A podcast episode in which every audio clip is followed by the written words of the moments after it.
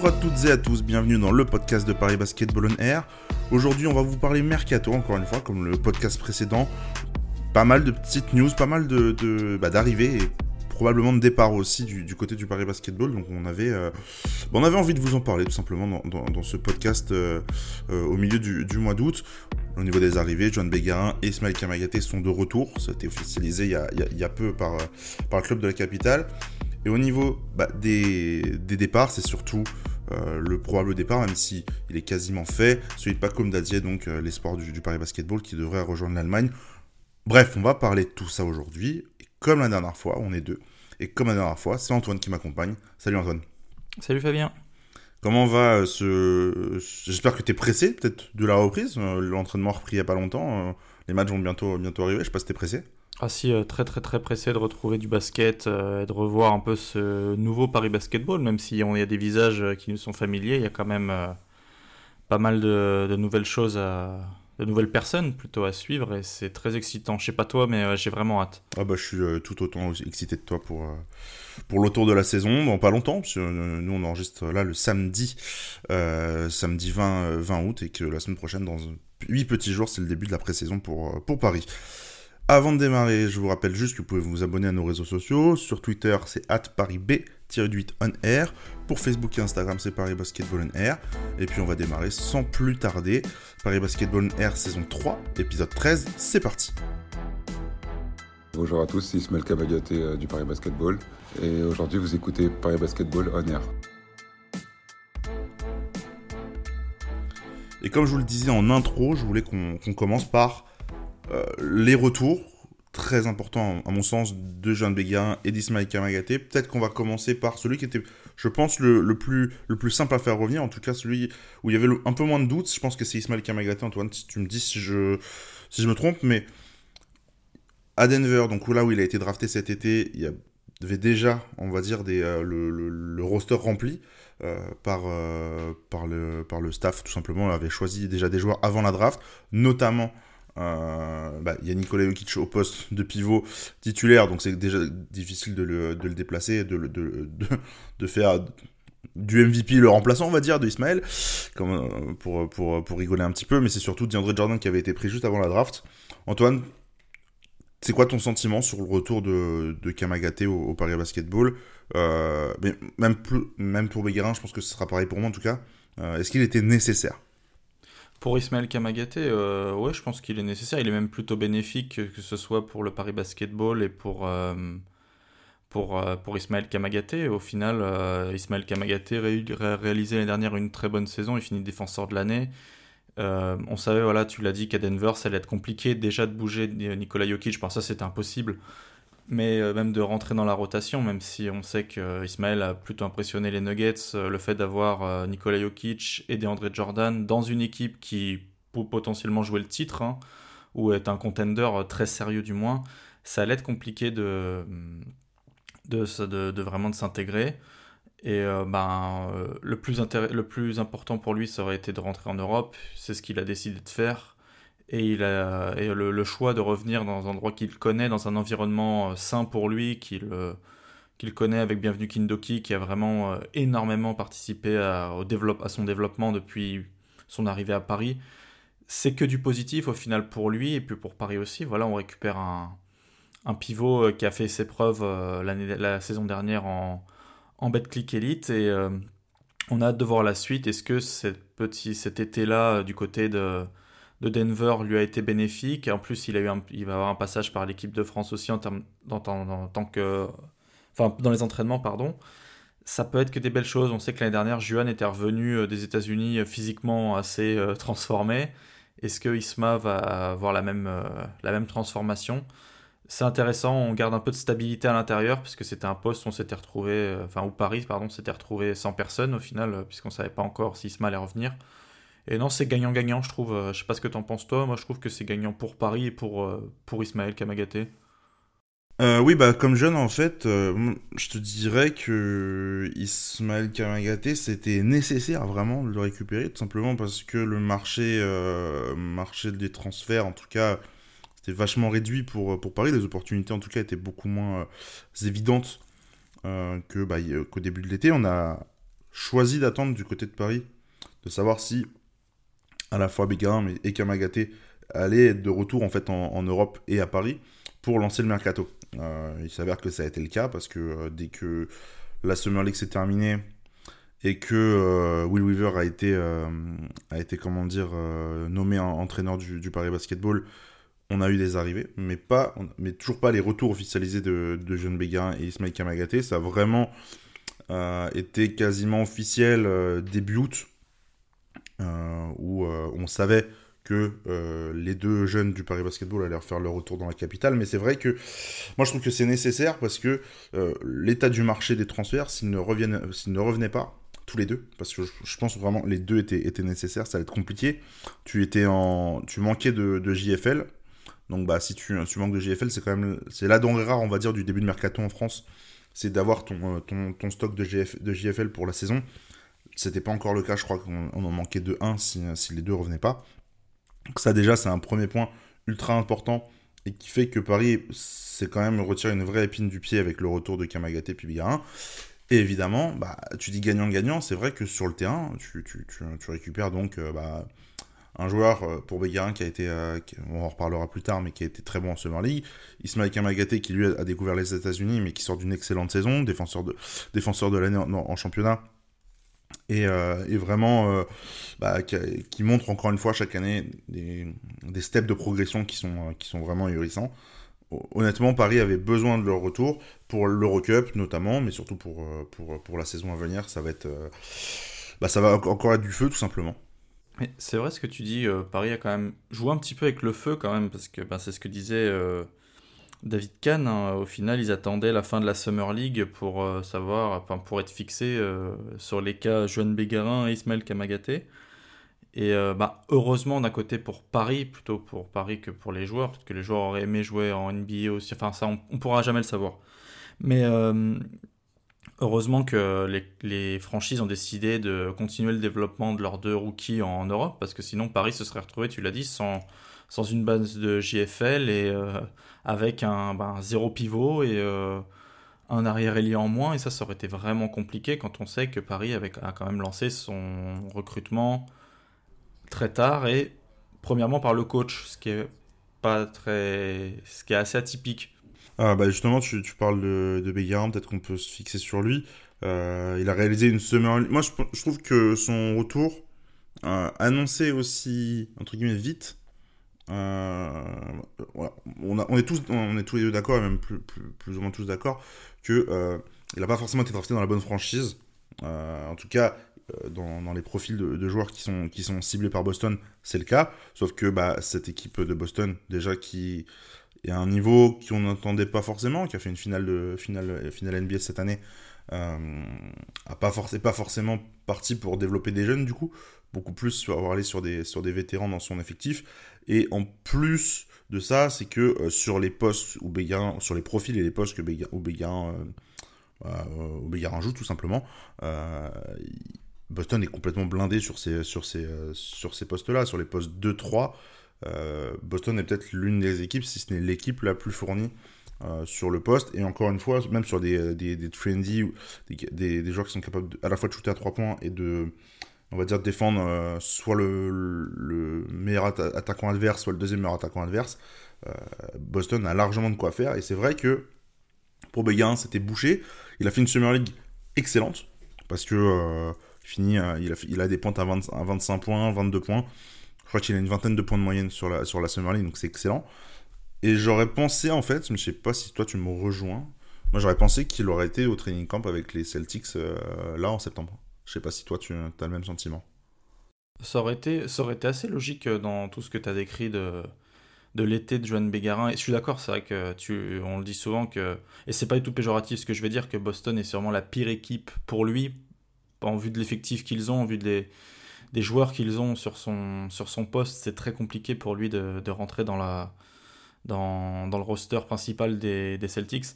Mais c'est vrai que voilà, la Summer League euh, lui avait quand même plutôt réussi. Euh, il a eu, tu as, parlé de pointes à 25 points, tu as parlé quand même beaucoup de highlights où il a impressionné par ses capacités athlétiques, par ses capacités en transition, par euh, même son, ne serait-ce que sa gestion de l'espace, son jeu sans ballon.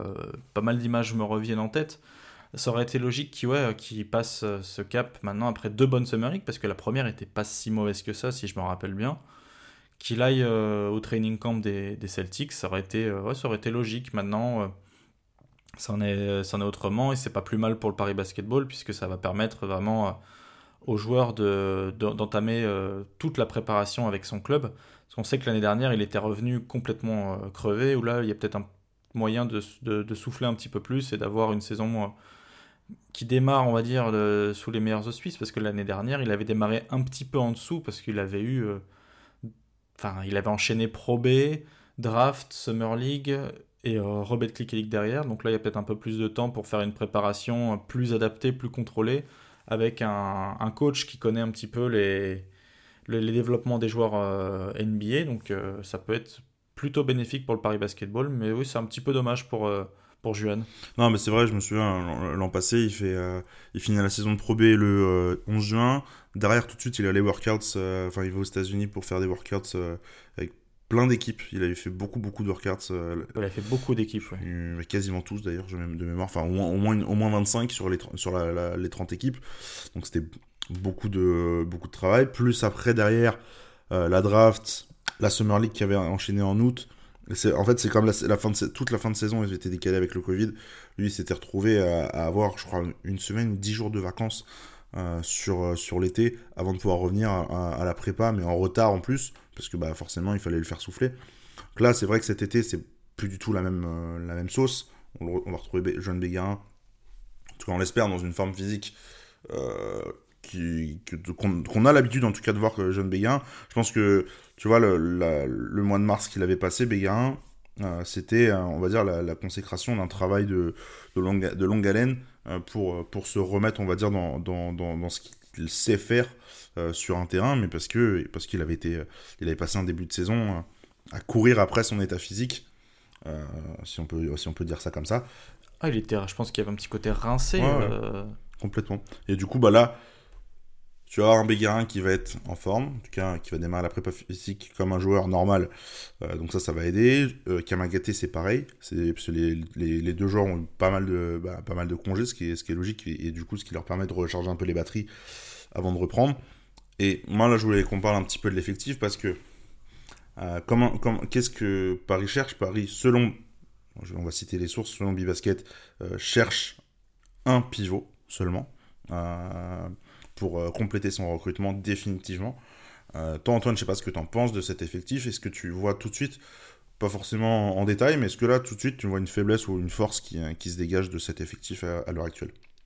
Une force sur le papier, c'est attirant. Les, noms et les CV sont très attirants. Tyron Wallace et Amir Sims, notamment.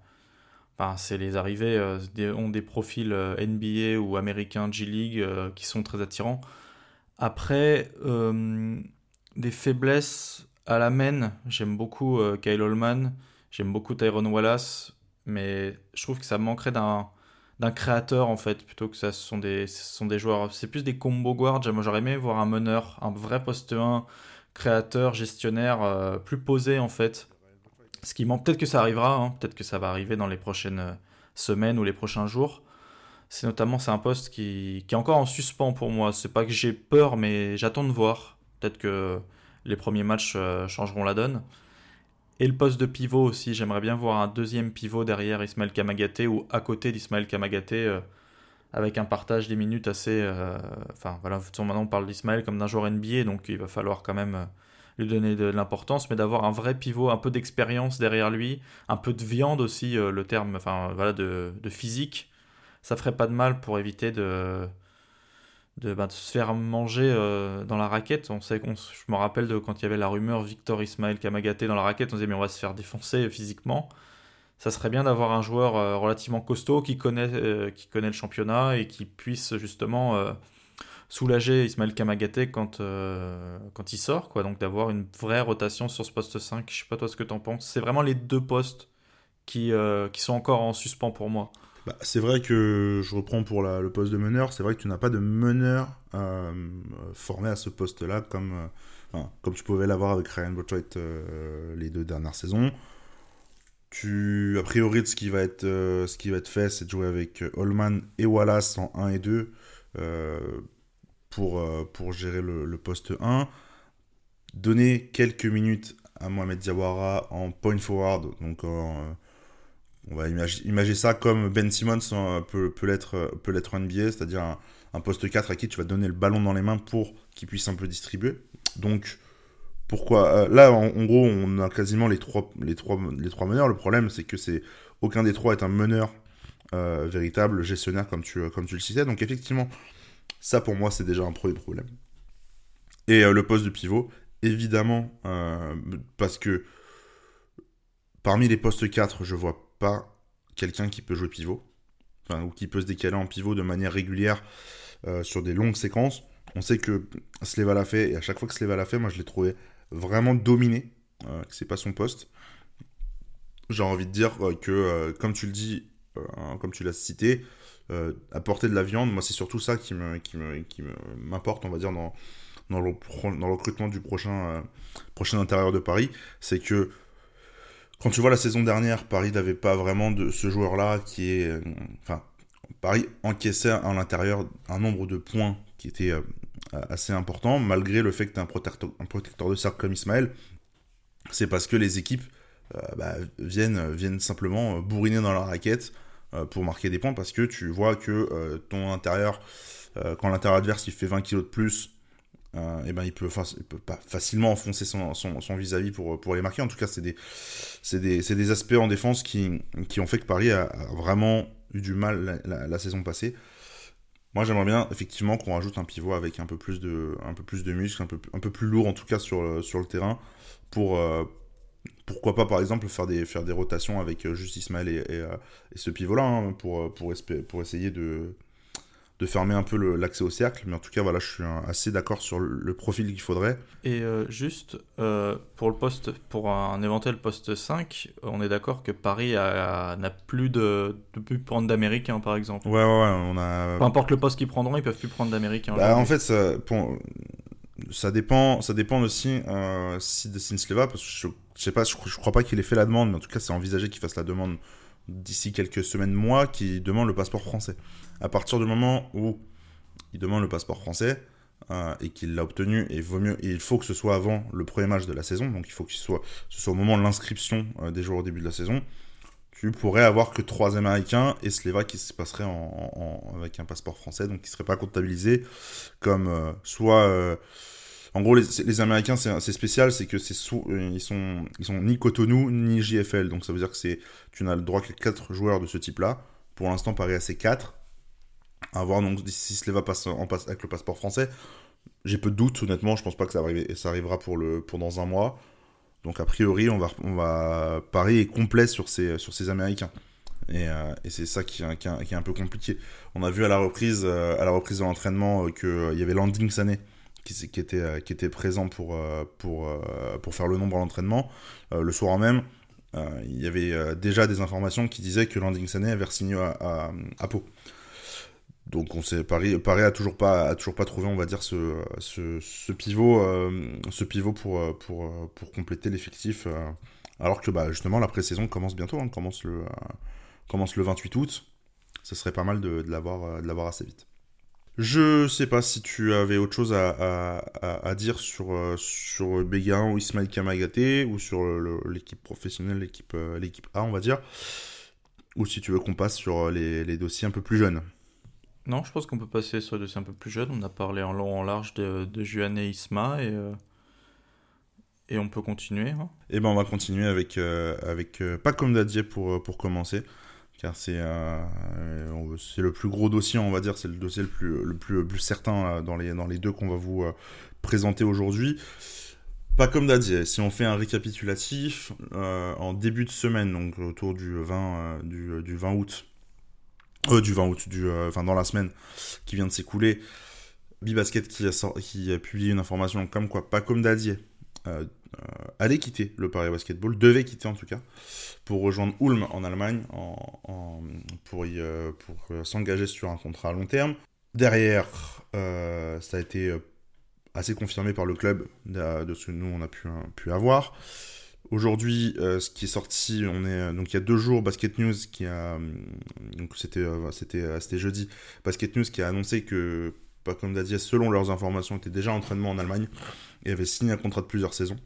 Antoine, bah, premières impressions sur ce, sur, ce, sur ce départ, du coup, qui est pour, pour la plupart assez soudain et qui, pour moi en tout cas, fait beaucoup de mal au projet, entre guillemets, jeune du Paris Basketball. Bah voilà, oui, c'est ça, tu l'as, tu l'as résumé euh, surprenant. Surprenant pour nous, peut-être que pour le club ça l'est un peu moins. Mais pour nous, c'est surprenant euh, en tant qu'extérieur euh, au club de voir un jeune avec autant de potentiel partir. On n'est pas, dans, on n'est pas dans les coulisses du club à savoir ce qui se passe et tout ça. Mais c'est vrai que quand on a appris la nouvelle, c'est, enfin, je pense que c'est l'une des, dernières personnes que j'attendais voir partir du Paris Basketball, ou au moins ou entendre ne serait-ce qu'une rumeur de départ de son nom, parce qu'il est très jeune. Et comme voilà, tu l'as dit, c'est le projet formation du Paris Basketball avec des, des jeunes joueurs à fort potentiel. Et il l'a montré cette saison, euh, notamment en espoir, qu'il était clairement au-dessus du lot, avec Mo euh, Diawara aussi, mais les deux, et donc là on parle de Pacom, et qui était clairement au-dessus du lot et qui avait un vrai beau projet à construire autour de lui.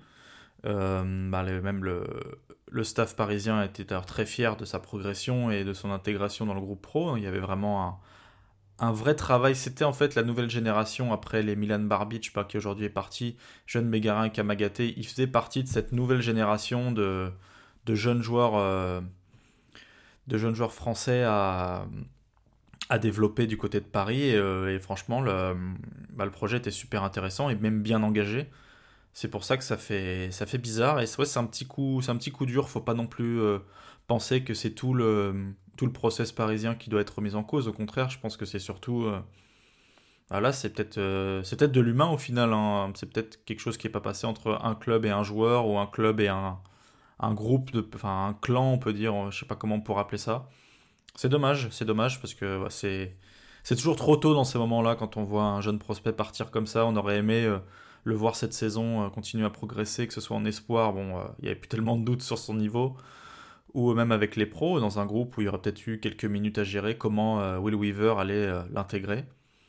Euh, on parlera de mots après, de comment ça va se passer, mais non, je sais pas ce que tu en penses toi, mais c'est dommage, voilà, c'est le mot qui, résume bien le cas, pas comme Dadier, si vraiment il devait partir officiellement.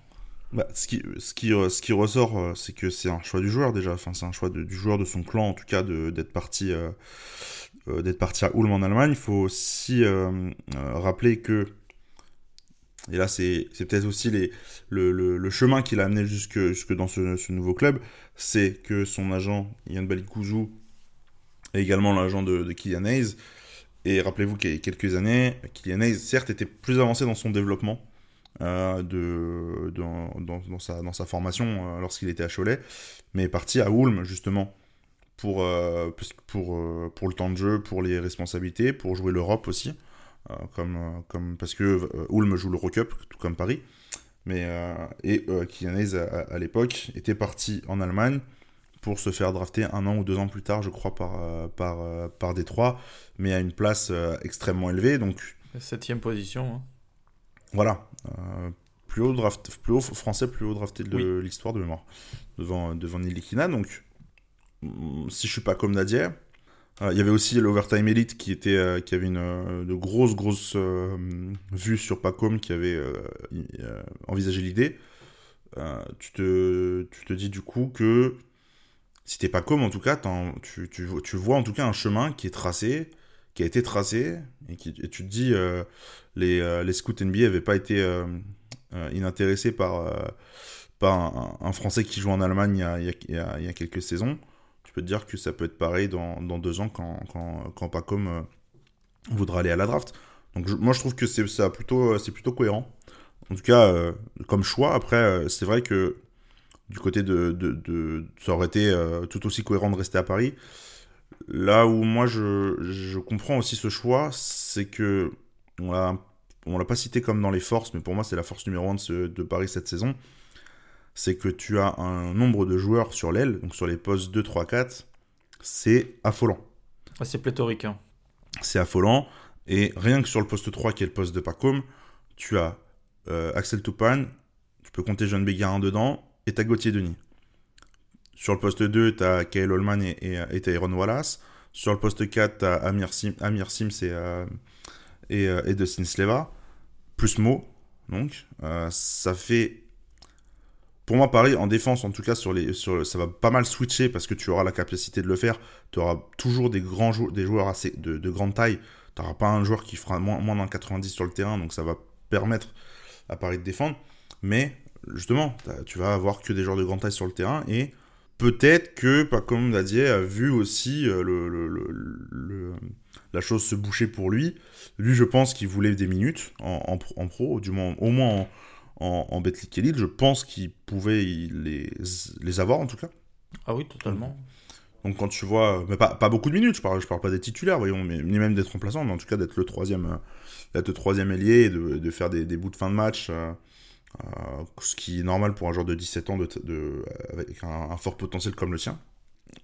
Mais, encore une fois, je pense pas que le, temps de jeu était vraiment le, la chose qui a, le plus changé. Je pense que ce qui a vraiment euh, défini sa décision euh, euh, cet été. Moi, mon avis, mais c'est que mon avis, j'ai zéro info là-dessus. Je pense que c'est le départ de Jean-Christophe Ratt et l'arrivée de Will Weaver, du coup. Le fait que tu es un entraîneur formateur qui mette des, des, des, joueurs de 16 ans sur le terrain en, championnat et que d'un coup tu te retrouves avec un coach américain qui connaît pas le championnat, qui connaît pas forcément non plus les, jeunes français, qui va pas forcément leur faire confiance parce qu'il a besoin d'avoir des résultats.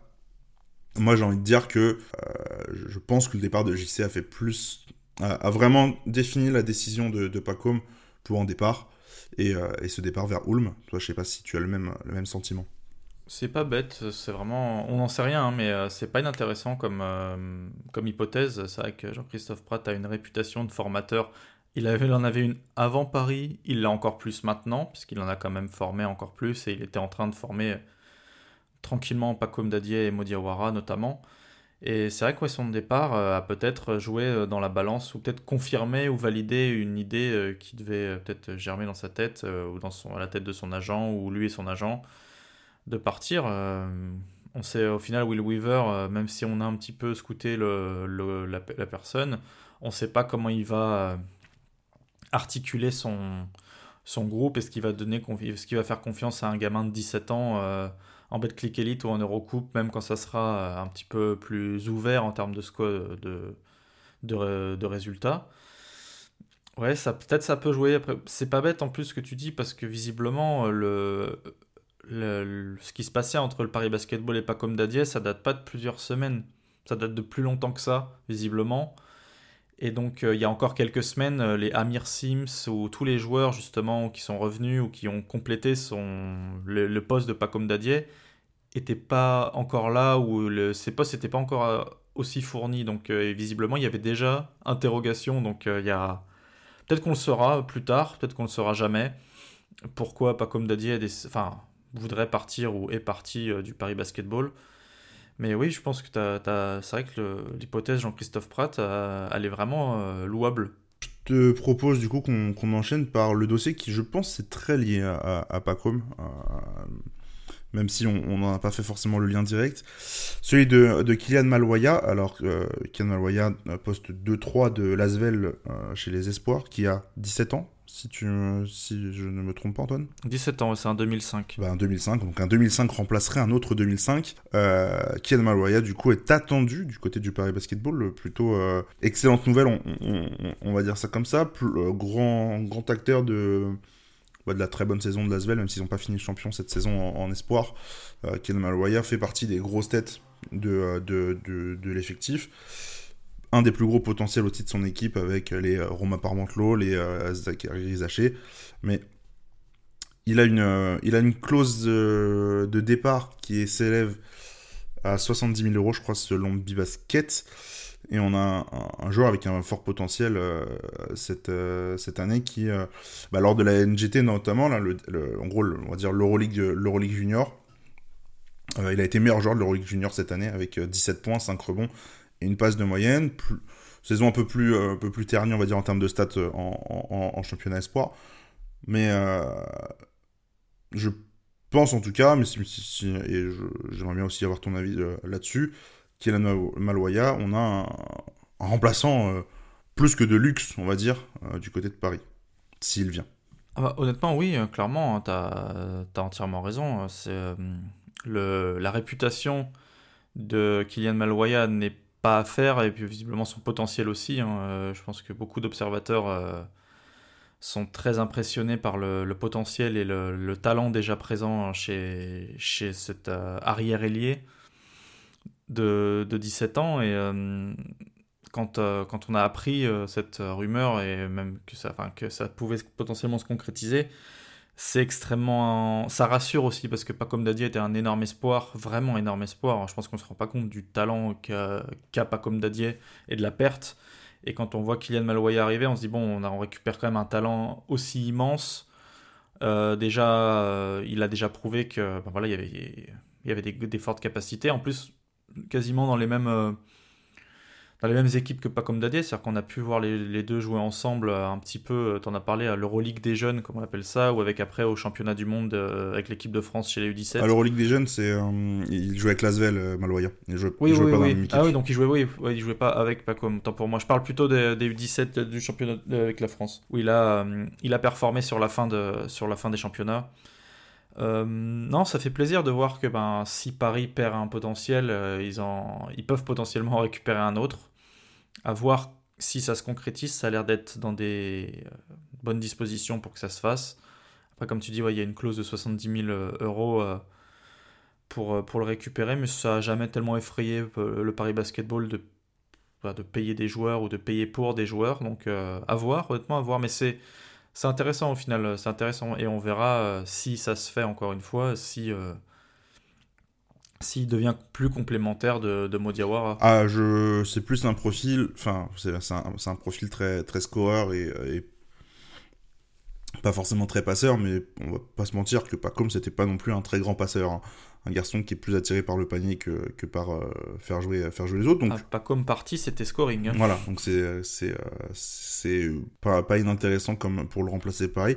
Moi j'ai envie de te dire, euh, là pour parler un peu de la clause là, dont, dont, on citait le, montant, 70 000 euros, je me demande, ça me paraît très irréel, donc c'est, pour moi c'est sûr et certain d'ailleurs, que pas comme Dadier avait lui aussi une clause libératoire qui devait être à mon avis assez élevée. Je me demande en fait si simplement la, la clause libératoire de Pacom ne finance pas ne financerait pas en tout cas l'arrivée de, de Kylian Aloya. Je pense que ça peut se faire comme ça à mon avis. Donc, euh, donc à, voir, mais c'est vrai que ce sera un gros coup sur le marché des jeunes pour Paris de récupérer Kylian Maloya et de monter déjà une équipe espoir euh, avec, euh, avec, avec à la fois Maloya et Diawara pour, pour mener cette équipe espoir et avoir des minutes en, professionnel je pense que les deux. Alors, Modiawar aura des minutes, ça, c'est, ça, c'est, on peut le, confirmer. Maloya en aura, je pense également, parce que parce qu'il a le, à la fois le potentiel et, le niveau. Euh, enfin, c'est un joueur qu'on ne présente pas, qu'on ne présente plus en espoir, qui, euh, qui, a, tout simplement un, un, potentiel de, pour, pour devenir un excellent, euh, un excellent arrière ailier. Il faut lui donner du temps de jeu aussi en professionnel pour qu'il découvre un peu, bah, qu'il affronte, on va dire, des, des joueurs de, des, hommes entre guillemets et pas forcément des, joueurs euh, entre guillemets non finis physiquement comme tu peux trouver en, espoir. Mais c'est ça. Là aussi par exemple l'avantage de ceux qui vont jouer avec le pôle France c'est d'affronter des, joueurs de N1 qui sont confirmés physiquement qui sont des qui ont, euh, certains 10 ans 15 ans de carrière. Des adultes ouais c'est bah, des adultes tout simplement, t'as raison voilà c'est vrai que c'est plus simple de le dire comme ça d'ailleurs. Et, euh, et, et, bah c'est plutôt une, une, bonne nouvelle pour Paris si Kylian Maloya arrive. Ça règle aucun problème pour le poste 1 qu'on citait plus tôt, mais c'est une très bonne nouvelle sur le marché des transferts de, jeunes, de prouver que, pas comme Daddy a fait un choix, Paris n'a pas, pas, forcément eu la main pour le, pour le conserver. Derrière, Paris reste quand même attractif et, à l'affût, on va dire, d'aller chercher des jeunes et d'aller les former. Ce qui est bien parce que, euh, je me si tu te souviens, plusieurs fois, euh, Jean-Christophe Roth disait euh, dans les trois dernières saisons L'ADN du club, c'est de, de, mettre des jeunes sur le terrain, c'est de les faire jouer. Maintenant que Jean-Christophe Pratt est parti, on pourrait peut-être se dire est-ce que cet ADN va rester le même? A priori, euh, pour moi, il n'y a, pas de doute. Je pense que Paris a toujours cette envie de mettre des jeunes sur le terrain. Quand tu vois encore la tête de l'effectif, euh, je, suis en train de réfléchir, je vois pas un joueur. Si euh, Toupane a 30 ans, je, je crois que c'est le plus âgé de mémoire. Oui, je crois que c'est le plus âgé. Hein. Oui, oui, oui, même, oui, de loin. Hein. Enfin, de loin, les autres, sont... il est pas non plus très vieux, mais euh, Amir Sims doit avoir 28 ans, Tyron Wallace dans ces eaux-là peut-être aussi. Non, ils sont, il est plus jeune Wallace. Plus jeune Wallace. Amir Euh, Sims doit avoir 28 ans. Mais Écoute, ça reste, ouais, ça reste encore un effectif très jeune. hein. Donc, euh, donc c'est en tout cas, le, le- le- c'est bien, c'est bien de confirmer aussi que tu, euh, tu restes dans cet ADN. Moi, je trouve que c'est plutôt, euh, plutôt intéressant. Est-ce que tu as autre chose à, à dire sur ce, sur ce sujet, sur les jeunes, sur les Oui, qu'Amir Sims n'a pas 28 ans, il en a 23, que j'ai Ah dit bon. n'importe quoi. Eh ben écoute, heureusement que tu as fait la, la, la, la- la correction. Faut toujours vérifier au final. Euh, pour, euh, pour finir, je vous fais un peu le, le calendrier de la pré-saison qui est sorti cette semaine.